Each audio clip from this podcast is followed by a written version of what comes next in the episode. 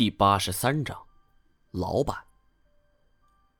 乍然间，叶欣欣说出这样一番话，我不由一愣，却冷不防后面有人打出一记闷棍，我只觉得后脑是一阵剧痛，像是一口麻袋一般栽倒在地，不省人事。等我再次醒来的时候，已经是身处一个昏暗的空间内了。睁开眼睛，便觉头痛欲裂。好半天才看清楚眼前的场景。只见在眼前晃动着几只手电光束，人影繁杂，走来走去的。初时我根本听不到任何声音，只是阵阵的耳鸣。身上响动一下，却发现自己已经被捆得像个粽子一样。又过了许久。我才发现我已经身处竹屋了。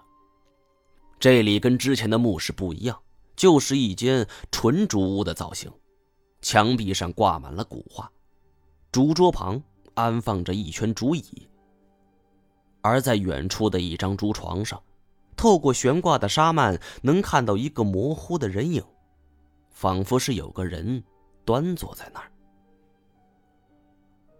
屋子里的人很多。走来走去的，我心中暗暗恨道：“这次真大意了，竟然没注意到叶欣欣带着大队人马。”这时，我的听觉也慢慢恢复了，但是我不敢动。余光一扫，单战就在我身旁，而这魏长青也已经醒了，正跟着这些人在忙前忙后。想必是叶欣欣知道单战不简单，所以加大了剂量。老板就是老板，一出手，呃，各位就化险为夷。所以说，老板，你请我们来，只不过是小试牛刀，呃，还是老板高。我没想到手段狠辣的魏长青，竟然还有如此一番面孔，不禁暗骂：真是条老狗。叶欣欣似乎不喜欢这种恭维，一直并没说话。有人问叶欣欣：“老板。”这两个人怎么处理？魏长青不知道我和叶欣欣的关系，还用问吗？杀了，让他们跟蜀王飞在一起，也算是蜀王戴个绿帽子。叶星星一听这话，陡然一惊：“不能杀！”魏长青不解：“老板，这两个人都不是一般人，留着是个祸患。”叶星星没有理他。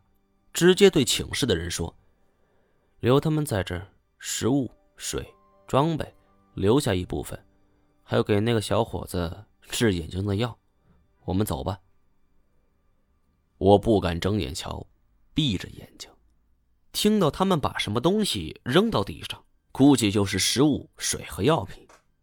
紧接着就听到一阵混乱的脚步声，四周渐渐安静。又过了许久，我见没有异状，才坐了起来，双手已经被反绑。我从叶欣欣留下的装备中掏出了一把匕首，用力一割，就割开了匕首，又去叫醒单战：“单战，快快醒醒，快醒醒！”单战睡得很沉，妈的，叶欣欣给他下了多少药？说起来，他只能趁我们睡着的时候动手，我们竟然也没发觉。这一次真的大意了，我恼怒自己粗心，连单战也受到连累。既然他一时半会儿醒不过来，我也不着急了。叶欣欣他们刚走不远，我现在跟出去，保不齐会被发现。干脆，我留在竹屋内观察起了四周环境。听魏长青刚刚说道，这是蜀王妃的墓室，但是。装修成竹屋的墓，我还是头一回见。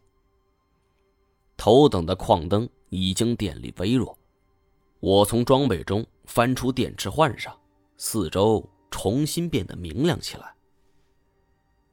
掀开了垂在床前的幔纱，却看到了诡异的景象：一具玉质女人，像是端坐在床边，这具玉像比真人大了一圈不止。却是朱唇皓齿，美目流盼，一个十足的美人。好奇之下，我伸手摸了一下，玉质纯良，不知怎的，我想起了金锁。金锁要在这儿，这说什么也得扛走。至于魏长青他们为什么不带走，我想，可能是老板叶欣欣志不在此，而这魏长青因为慑于叶欣欣的势力，也不敢轻举妄动。只是有点奇怪，既然这是蜀王妃的墓室，为什么不见他的棺椁呢？难道说被抬走了？不解之下，我走到墙边，抬头观望墙上的古画。每一幅古画都是图配师点明了墓主身份。原来这间墓室用了悬挂古画的方法代替了传统的壁画。画中描述的是，蜀王妃原本出生于一个原田的农家，无忧无虑。这处农家跟我们眼前这间竹屋一模一样，外面同样是芙蓉花的花海，也是蜀王妃最亲爱的花朵。有一次，蜀王妃独自在花海徜徉，却遇到一位富家公子，就意外受伤了。好了。以上就是为大家播讲的第八十三章的内容了，感谢您的收听。